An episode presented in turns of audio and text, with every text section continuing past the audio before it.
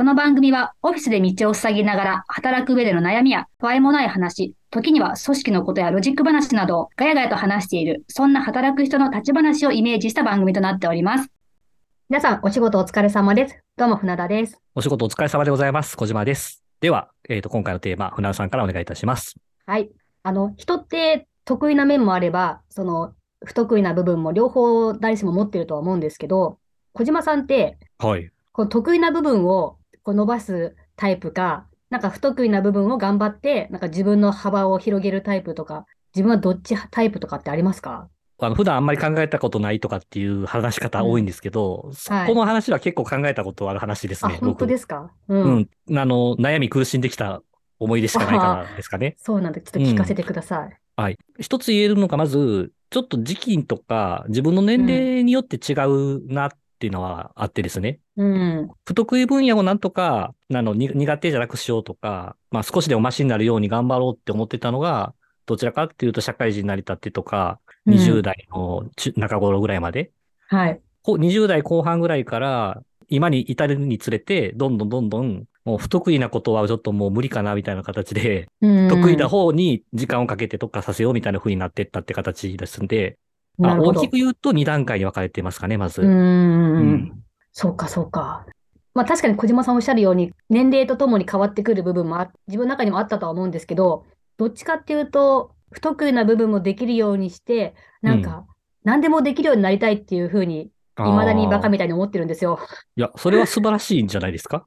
だけども、うんもちろんそんな何でもかんでもできるようになるのはもう、そんな無理だし、それはただ自己満であって、なんかね、仕事としてうんなん。か成果をを出すって考えたら、またそういうふうに得意な人にいろいろ外から任せて自分は違う方をやるとかの方がいいんだろうなとも思うんですけど、で、今日なんでこのテーマにしたかっていうと、なんか自分も会社員時代に店長になりたての時は別にそんなに考えてなかったかもしれないけど、はい。だんだんいろんなこう人たちを見たり接したりとかして、なんか本当、最後の方は、本当一人一人みんないろんな個性があって、なんかうん。一人一人いい,、いいところがあって、でもやっぱりどうしても会社となると、まあ、お給料を支払ったりとかしなきゃいけないから、まあそうですねこうあの評価をしなきゃいけないじゃないですか。はい。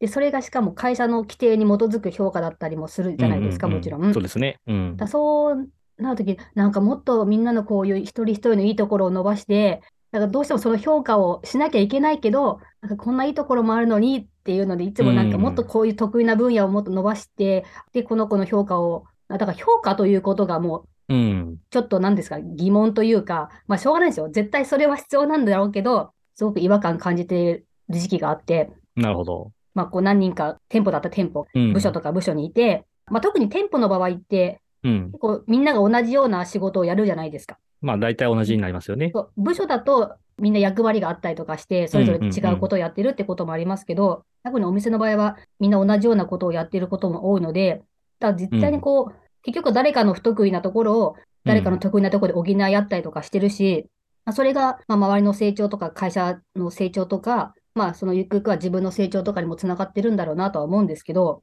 でもそれが人によってこう偏りがあるじゃないですか。まあどうもしてもちろんね。うん。ね、できることが多い子がいるし、うんで、。その子に負担がかかったりとかして、なんかそうなると、やっぱりみんなで補補い合ってはいるんだけど、不満がどこかで生まれたりとかしてうんわ、かります。100%平等じゃないんだけど、でも絶対、あの自分一人じゃなくて誰かに助けられてることが誰しもあるから、うん。なんかね、それをね、どう捉えるかはその人それぞれになっちゃうんですけど、まあ、ちょっと得意分野を伸ばすか不得意分野をの頑張るかうんのちょっと論点とずれてるかもしれないけど、そう、そういうなんかみんなの得意なところ、一人一人の良さをもっと引き出せないかなっていうことで、うんうんうんうんすごく悩んだ時期がありました。なるほど。はいあの、入り口は同じなんですけど、自分自身のこと、っていうか自分の成長の話と、部下の成長を願う自分の話と、うん。二つあるんでしょうね、この話って。ああ、そうですね。うん。なので、まあちょっとそこのね、特に部下の成長とか、先ほどおっしゃってた評価の話は結構その簡単にこう10分、20分ぐらいの話では、多分なかなか話しきれないようなことだと思うんですけど、はいどうし。ましょうかね。順番に、僕がどうですかって聞かれたので、まあ個人のところ、うん。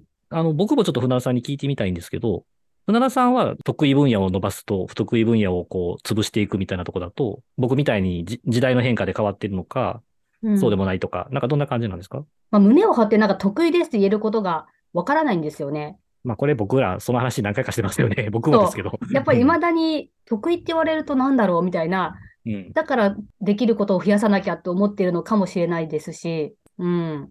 なんか自信を持ってこれが得意分野ですって言えることが自分からはあまり明確に言えないかなっていう。なるほど。そう、できることはあったとしても得意ですって言い切れることあーまあそこになってくるとあれですよね、うん自分が目指すべきレベルがどこにあるかみたいな話もあるからね。うん周りから見たらできてるよって話もあったり、ね。自分ができてると思っても周りから見たらそうじゃないねっていう話もあったりするから、ちょっと難しい部分はあると思うんですけどね。うん。ちょっとその、こういう配信の中ではい。話せるような内容かわかんないけど、なんか船田さん、僕も自分の話後でするんですけど、苦手分野みたいなところってのはあるんですか？苦手。うん。なんだ。まあ不得意？得意じゃない方？はいはい。得意の内容はあんまり自覚してないというか、うん分かりきってないっていうんだったら、逆に苦手っていうので認識してることってあるのかなって思ったんですよ。ああ、なるほど。そんな苦手なこともないのかな？いや、すごいけどな、そうなると。いうん いや、いっぱいあるん、あるんでしょうけど、うん苦手か。なんだろうな。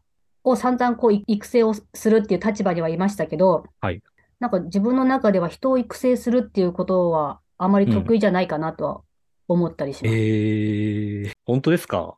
うん。なんかあんまり、もちろんその子を見て、その子のいいところとか、わ課題だなと思うこととかをうん。見ることはできるんですけど、やっぱその子を、じゃあどういうふうにその子に、じゃあこれをできるようにさせたらいいだろうとか、まあ、伝え方とか何か課題を与えることとかも考えるけど、やっぱその人だから、うん。絶対にそれ通りに行くはずはないじゃないですか。なかなかこうんう計画通りに。うんそう。うん。なんかそういう意味で考えると、そこそんなに得意じゃないかな。なるほどで。まあ僕がうん持ってた印象だったり、まあ番組内外で伺ってきた話からすると、まあ僕の100倍ぐらいその人の育成とか得意だと思ってるんですけど、まあでも多分それってね、なんかあうんの、なんだろう、職人さんとかの分野とかも含めて、まあ全てでそうなんかなと思うんですけど、はい。あの、素人から入って、ちょっと身についた時って、うん。結構自信満々だったりするんだと思うんですよ。うん、うん。そっから、ちょっと分かってきたぞってなってきてからスランプというか。スランプではないかもしれないけど、全然自分はこれできてないとか、まだまだこんなんでは全然ダメだっていう風に、一回そこのちょっと天狗期を超えるとなるもんだと思っていて、うん。で、そっからもうずっとじっくりじっくりもうこう熟練した技術を磨き上げて、もうみんなが周りがすごいすごいすごいって言うけど、その名人というか匠の人は壺を叩き割るみたいな。一回その、ある程度のところでできるなっていうところを超えてからのところは、周りから見たらできてたとしても、得意って認識するのって結構しんどいことなのかなって、なんかうんうんうんこの船田さんの話聞いてて、壺を割る、あの、おじいさんを 浮かべましたけど。わかりました？うん。ああ。でも確かにあの、こう仕事始めたばっかりでいろいろこう吸収して、うん。やっぱある程度こう、伸びしろを、うん。その時、そういう入社してしばらくって伸びしろがあるじゃないですか、かなり。うん。そうですねでそ。こ行っちゃった後って本当に緩やかじゃないですか。そういう意味で言うとなんかあれですよね。こう自分にこう手応えというか、うん。なんか今すごく自分成長してるな、これ得意にだなとかっていうのが、あんま薄くなってくるのかもしれないですね。僕は多分客観的評価で、まあ僕以外の方々でも、多分船田さんが育成がそんな得意じゃないというふうに捉えてる人は多分少ないんだろうとは思うので、うん。まあやっぱここもやっぱこう自己評価と他者評価でも違うんだろうとは思うし、はい。なんか結構難しいところですよね、そうなるとね。うん、ううん。ん。船田さんのその得意不得意聞いたので、僕の不得意な話も一応しないと、礼儀としてね。あの、あ僕も、まあ、あの、何が得意かっていうのはないっていうか、あの、ミーハーにいろんなものを広げて薄くやってきたっていうのは何回か、まあ、船田さんには特に話していると思うんですけど、はい。もう苦手なことはお勉強です。お勉強？はい。はい。あの、しあの資格の勉強をするとか、あうん。あの、語学の勉強をするとか。あ、はい。だからまあそれはもう一言本当に得意じゃない、苦手だし、弱さだと思いますし、はい。継続性も忍耐力もないっていうことなんですけど、得意不得意で言うと、このじっくりコツコツ同じことを誰も見てない中やるのは苦手です。うんん、意外。本当ですか？そうなんですか？あの、誤解なきようって自分のフォローをするんですけど、自 自分がちょっとでも興味持ったことにはのめり込むんですよね。ああ、なだから、るほどね。あんまり興味がないものに対して、これをやっとくとメリットがあるよとか、うん。あの、資格として有利だよとかっていうものが動機でやることができないから、はい。そこのね、弱さみたいなことを、まあ僕は弱みだと思ってるというか、苦手だなと思ってるんですよ。そうか、そうか。僕らぐらいの年次になってくるとね、自己評価の部分がやっぱり大きくはなってくるじゃないですか。誰、うん周りができてるよって言われても、自分ができてないと思ってたらうん全然だと思うし、そうですいや、逆。もそうやと思うんですよね。はい。うん。自分はすごくできてると思ってるんだけど、うん実は周りの評価があまり高くないみたいな場合、はい。そこを考え改めれるんだったら、うん。なんか良くなるんかなと思うんですけど、はい。頭固くなればなるほど、周りがそうは言ってるけど、私はできてるんだってなってくるものが増えれば増えるほど、柔軟さはなくなるんじゃないかなとか思ってて、はい。ただなんかね、昔より、もしそういう状態になってたとしても、周りが言ってくれなくなってきてる気がするんです。うんうんうんうん。それはそうですよね。ねない。なんかそんなにない。まあ、そんなにね、ダイレクトにね、あうの、ん君全然ここできてないよってうん言われることがなくなっちゃったから、うん。そういう意味でも、得意なとこばっかりに目を向けちゃってる自分につながってる気もしててですね。う。うんで、まあ、すごく貴重な、本当に一人や二人ぐらいだったら、言いにくいことを言ってくれる人がいますけど、あ素晴らしい仲間がいますね。でもうんあの、逆に素直に受け止められないみたいな。存在が近すぎて、みたいな。まあまあ気持ちはわかりますね。そう、その時は、んだよっていうふうに思うけど、まあでも、うん一人で冷静になって、確かになっていうふうには思うんですけど、その場では、へいへいみたいな感じで、でもね、まあねありがたいですよね、うんそういうふうに言ってくれるのは。まあね、それぐらいね、近い存在の方だとね、本当にあの自分のことを思って言ってくれてるんやろうとは思う。まあどんな言い方してるかにもよりますけどね。そうですね。うん。なんで、あの、得意不得意っていうところで、どっちをやっていくべきなんかっていうのが、今回のお話の入り口だったと思うんですけど、はい。なんとなくですけど、僕はそんな感じで、得意なところに目を向けてる方が自分が楽だっていうところに逃げつつあるなっていうのをテーマもらって反省中って感じですよ。うーんうん。そうか、そうか。うん。あの、いっぱい他にもありますしね、苦手なと思ってることは。うんうんうん。総称すると勉強が苦手っていうことなんで。まあ、それ言ったらもう勉強苦手ですね。でも、でも、勉強、勉強っていうのの、あのね、科目があるわけじゃないですか。うん。店舗運営、ブランディングにこだわりのある方なんですから。はい、一応ね。あの、はい。もし新しいなんかね、世の中になかったようなお店ができたりとかしたら、うん。み見ることができるチャンスがあったら見に行くだろうし、ああ、なるほど、そうそですねこで勉。強するというか学びもあったりするし、はい。それって勉強だと僕思うんですよ。そっか、そっか。うん。別にデスクに向かって教科書を開くことだけではないと思ってるんで、うんべん僕の勉強苦手っていうのはさっき申し上げた、その、使うかわかんないけど資格取るみたいなことはもう全くもうんうやれない。た確かに持っとくと箔がついたりするんかなとか思うけうど、んうん。なんか、そこまで意志強くないぞ、俺はっていうのが、やっぱりもう苦手。私もないな。はい。うん。だからちょっとね、そこは、もしかしたら昔の方が、そういうことも抑えてる方が、そういうこともできるようになってる方が、幅が広がっていいんじゃないかなとかっていうふうに考えれたような気もするんですけど、うん。そういう意味ではちょっと頭凝り固まってきて、まあ、あの、うん居心地いい方の考えが増えてきてるような気もせんでもないかなっていう。うんうんうん。まあね、なんかね、お仕事となったらね、絶対にこう、あの、ちょっと嫌なこともやらなきゃいけないじゃないですか。うん。そう。だからそこが、それが不得意とするならば、でもそれでもやらなきゃいけない環境であれば、まあやって、そこができるようになれば、うん。まあ得意に変わる可能性もあるし、うん。だから別にどっちがいい悪いとかっていう、いうまとめはできないとは思うんですけど、どうしてもみんな一人一人いい部分があって、それをうまくもっと評価できないものかなっていうところがすごくうん店長時代の最後の悩みだったので、こっちの話もね、ちょっとね、しますけど、対自分に対しての方の話のはい僕なりの結論としてなんですけど、はい。その自分が苦手としてることで、誰かに迷惑かかりそうだったら嫌なんで、うん。うん、周りに迷惑かけるとか、うんそこはなんか努力は、事業会社時代はしてたかなって気がします。うん。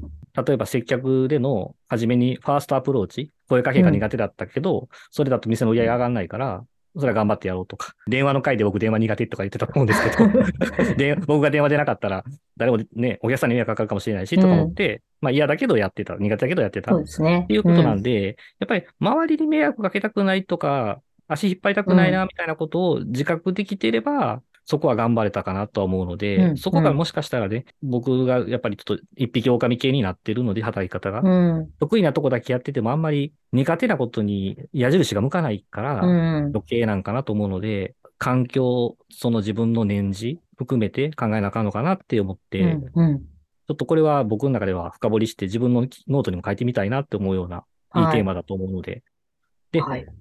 もう一個の、その店長時代の話ではい。はい。すよね。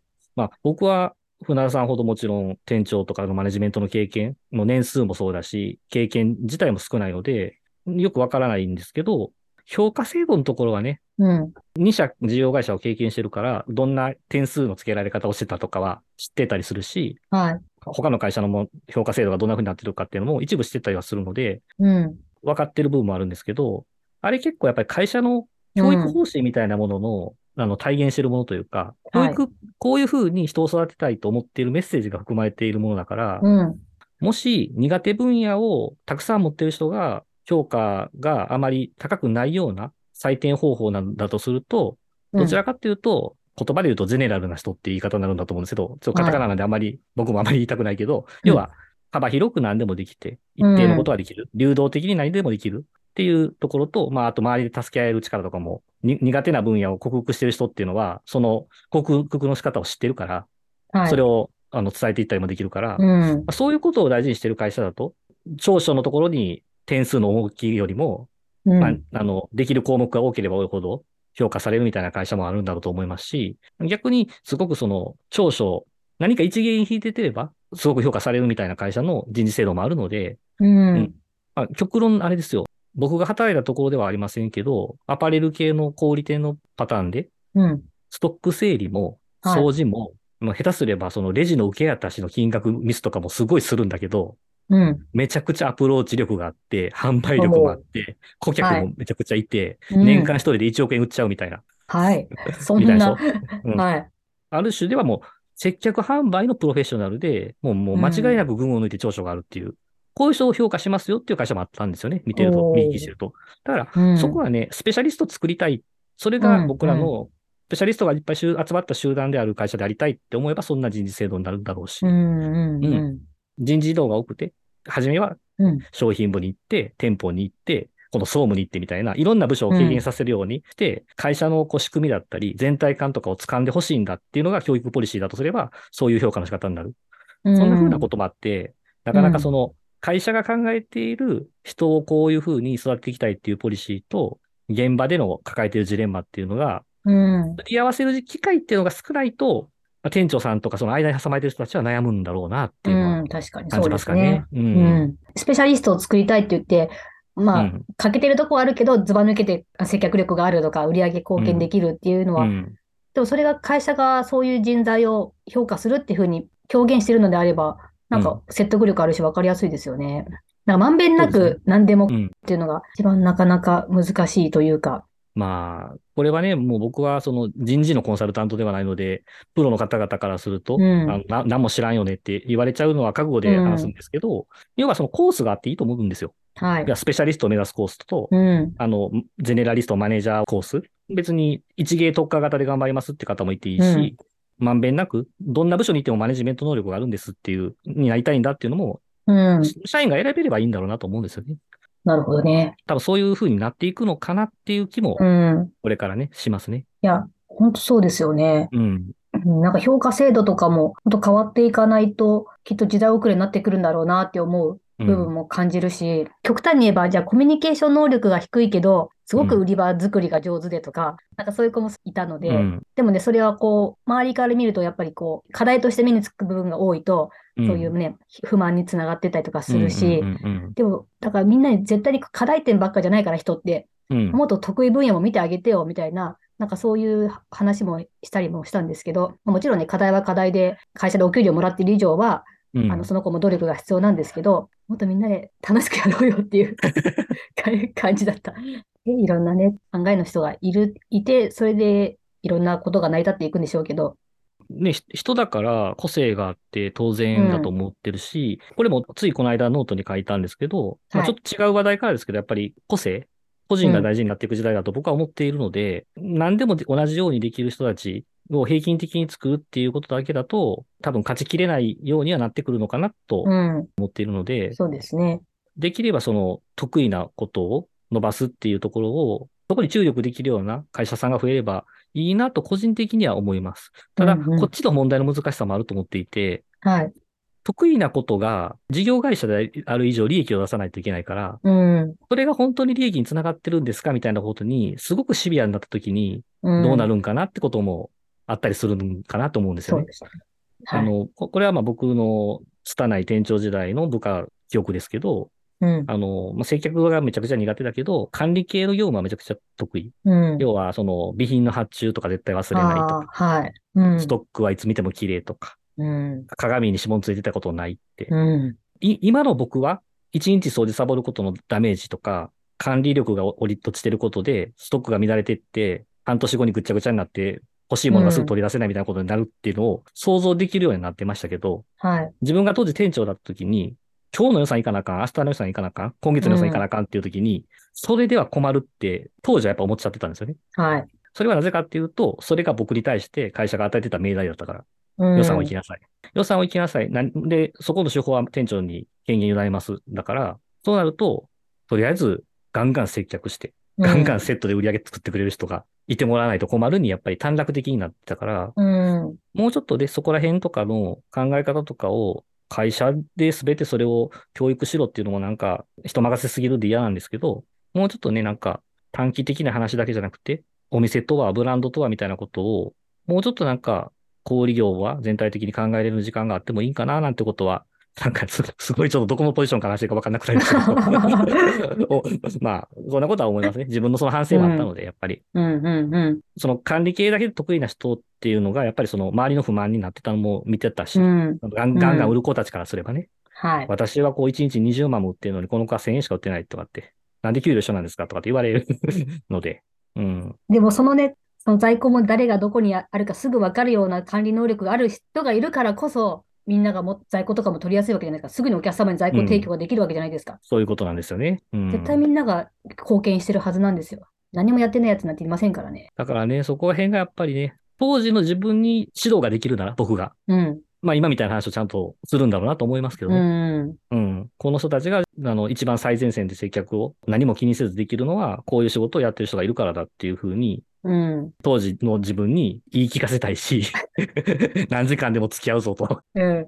とは言いたいですよね。う。うんん。まあ結構ね、そこら辺は、その会社のポリシーだったり、その人たちをマネジメントする人にどんなミッションが与えられているかによって変変わっちゃうのかなと思うから、得意不得意って言うとね、多分、やっぱり基本的にはね、得意分野を伸ばし続ける方が、多分楽しいんだと思うんですよ。はい。自分としてはね、モチベーションが上がるだろうし、あの、そこにかけてる時間って苦じゃないんだと思うんですよね。はい。イメージですけど、まあ僕の実体験もですけど、不得意だな、苦手だなと思ってることを、なんとかこう、克服しようっていうのって、結構しんどいことなんだろうと思うので、うん。人に迷惑をかける可能性がありそうな苦手なことと、うん。頭が柔軟で自分が今いられてると思うんであれば、頑張ればいいと思うし、頑張っておくと多分意味が絶対に出てくるんだと思うんですけど、なかなかね、そこを評価というか、そういう、そういうことを知った方がいいよって言ってくれる人たちが、まあ上司なり会社の周りにいないと、まあうん。なかなかそこに目を向けれないっていうのも、まあ現実なのかなということで、結構、はじめ軽い話題で入れるんかと思いましたけど、深い。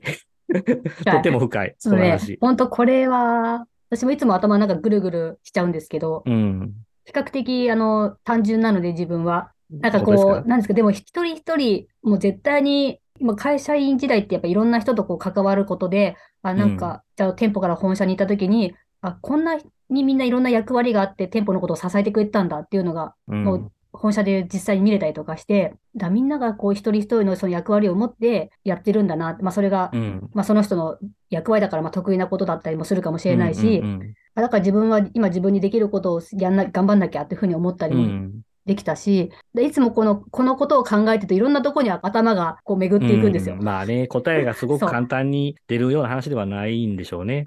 うんだ。からなんか、みんながこういうふうにいろんなところを、まあ多分その得意だったことも過去には苦手だったことかもしれないし、うん。みんなのことをこう、お互い称え合いながら、でも与えられた役割をしっかりと全うしなければっていうふううにん。思ったりもして、で結局ね、考えがまとまらないんですよ。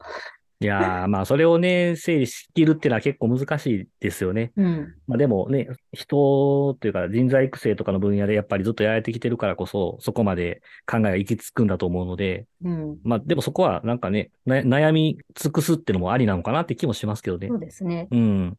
僕なんかはね、そこを実は悩み尽くせなかったので、一応僕が決めてることだけ最後に僕の言葉は伝えようと思うんですけど、はい。自分が苦手だと思ってること、例えばまあ、あの、僕そんな英語とかできないとかっていうのはノートに書いてて、別に英語できなくていいやって、あの、32歳ぐらいの時に思いましたみたいなことをノノートに書いたんですね。はい。でも、ベースとして、英語できる人に対しては、リスペクトがめちゃくちゃ大きいんですよ、うん前提として。はい。自分ができないことをできる人はすごいって思ってるっていうことだけはちゃんと思わないと、うんこれ絶対大きな勘違いするなって思って、うん。い 生きております。あの、やっぱ結構それってあるんだと思うんですよ。うん。だから僕はもうちょっと若い時かなあったんですけど、うん別に俺これ得意じゃないしできへんし、あの、でできるやつに任しときゃいいじゃんって。うん。で、自分がやったら本当はあんまりできないくせに、なんでこれできてないのとかって言っちゃうみたいなところが、もう結構若い時の話ですよ。う。うんん。なんか自分がそこ得意じゃないってことをなんか、こう棚上げしつつ、うん。なんでできてないのとかっていうのを言うようなことだけは絶対にやっちゃダメだなっていうふうにうんうんうん、割と早い段階で気づいたので、うん。だから逆に言うと、プロがすごいって思うところには、僕はうん自分がもう苦手やって認識をしている上で、この人に任せた方がっていうふうに、もう任せちゃうようにしたから、うん。自分の得意ななところだけ伸ばそうってなったっていう感じですね、なるほど。うん。あの、昔韓国企業のコンサルに行った時期あはい。結局、韓国語でコンサルするって言ったかって、僕がじゃあめちゃくちゃ一生懸命韓国語を勉強したかって、うんもう全然間に合わないし、プロのふ 通訳さんがいるんだったら、うん。その人に日本語で伝えられる、やりたいことのシーンをしっかり伝えれるように、うん。できる限り分かりやすい言葉を使って日本語で伝えるってことを頑張った方が、結果的にはその韓国のお客さんのためになるんだって割り切ったんですけど、うんうんでよかったと思ってて、はい。もう苦手だと、無理だと、自分よりもすごい人がいるんだって思って任せちゃう。で、うんリスペクトするで、もうちょっと割り切っちゃってる自分ですかね。そうですそんな感じです。いうんや、でも本当せ、仕事としてちゃんと成果を出すんだったら、そういうやり方がベストなんだろうなとは思います。うん、まあね、なんかそこに、あの、短絡的にそこにしか行けなかったんですよ、僕は。うん。考え尽くしきれてないんですよ。うんでも、ねでもなかなか言語は難しいですよね。でも言語もその勉強の一つなんですよの。。あでも、今更僕がそこ苦手なんですけど、ーうん得意に振りに行けるほど、やっぱりすごい人を見ちゃったから、ここで迷惑をかけてるってなったら多分やらなあかんと思うんですよ、僕。うん。もし英語ができない、英語でビジネスレベルの話が全くできないよっていうことが、誰かの迷惑になったりとか、誰かがそれで困るようなことが起きるんだったら、うん。僕は多分必死になってその苦手分野を潰しに行かないといけないんだと思うんですね。だからそこが僕のキーというか、うん。きっかけなのかな。まあ。難しいな、この話は。うん。もうね、誰にも迷惑をかけるんだったら、出川イングリッシュレベルでできますからね。通用しますからね。まあ確かにね。あれ、あの勢い。大事。あの人の勢い、メンタル大事と思って。うん、大事ですね。確かに確かに。入り口としてはね、得意不得意でしたけど。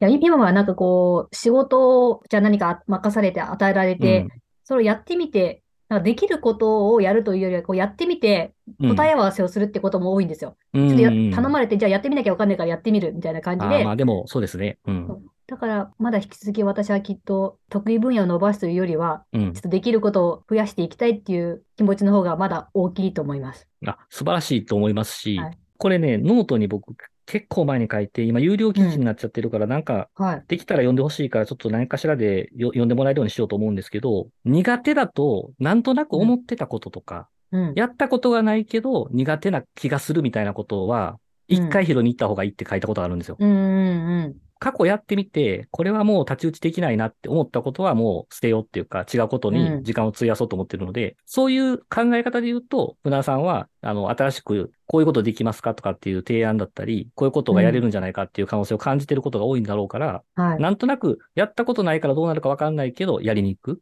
取りに行く、うん。苦手かもしれないけどやってみる。まあ、でも意外と大丈夫じゃんみたいな。うんはい。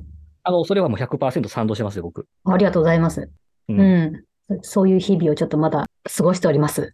まあ、あのね、あの、これは僕の言葉じゃないから、あれですけど、できますって言ってから必死に 研究するのもありではあると思いますよ。っていうのは、言ったからには。うん。さすがにね、180度違うことって自分の元にはあまり飛び込んでこないんですよ。うん。僕の経験上ですけど。はい。ただ、45度から90度、今までの経験と違うことって、こういうことってできますかね？みたいな話ってあるなって思っていて、うん。正直自分がやってたことの10度とか20度の範囲って、自分の過去の経験とちょっと合わせながらやれば結構できたりする。うんうんうんただ45度とか90度に近づいてくると、うん。うん。若干、ん？ちょっとこれ全く未経験の業界だけどできっかなみたいな。だけど、自分の今までの積み上げてきたものがあるから、そこにその業界特有のことを勉強するとか、やったことないことをちょっと勉強するだけで、実はうんゼロから勉強するより早かったりすることが、僕は何回か経験してるので、なるほど。そういう意味で言うとすごくその、うなさんの発想っていうのは、うん。やっぱり今それを感じられてるのはすごく羨ましいし、うんあ、。ちょっとなんかそうしようってうん。思いましたね。いや、うん怖いけど、なんか好奇心が勝るんですよね。ちょっと面白そうって思うと、まあ、全部が全部じゃないですけど、すごい。なんか、まだまだ、まだまだ見る自分がいるかもしれないと思って。うん。やっぱりね、子供の時ってのは何でもできると思ってたのが、なんかだんだうんんだんだん自分で苦手意識とか、めんどくさそうとか、うんそんなことでこう、自分ができるのはここしかないんじゃないかっていうふううに、ん。視野がどんどん狭くなってきた幼少期を僕は過ごしたんだけど、幼少期から大人。でもそこからちょっとずつ広げていくっていうのをもう一回やっていったことで、うん今があると思っているので、そういうマインドを今お持ちになって、しかもこのはい中でお話をしっかりできるってことは、うん。すごいし、今の船田さんのまあ強みになってるんじゃないかなと思いますよ。羨ましいです。いや、頑張りたいと思います。来月からかな、第3クール。うん。ちょっと横断テーマにしたいと思います。そうしましょう。じゃあ、うん。ちょっと私もいつも考えがまとまんないので、これに関しては。いえいえいえ。僕は割と幅広く何でもミーハーにだし、うん。あの、僕の周りには、もうこれ一本でっていうので、他のスキルは全部もう無視して、うん。そこだけ特化して伸ばし続けて40歳になったとかって人もいるから、いろんな人がいるので、うん、はい。いろんな人なりの思いだったり葛藤なんかもちょっと聞いてきて、うん、なんかまとめてみようかなと思います。私ももうちょっとリサーチしています。そこにその人のなんかドラマだったり、うん。あるんだろうと思うので、それこそなんか働く人のなんかね、思いみたいなことになるし、うんちょっとなんかよ広がるテーマですね、じゃはい、ちょっとこれは横断テーマとしてちょっと設定したいと思います。あ。わかりました。なんかめっちゃ長くなってしまってすみません。いえいえ。この辺で今回は締めたいと思います。はい。では、ここまでお聞きいただきましてありがとうございました。ありがとうございました。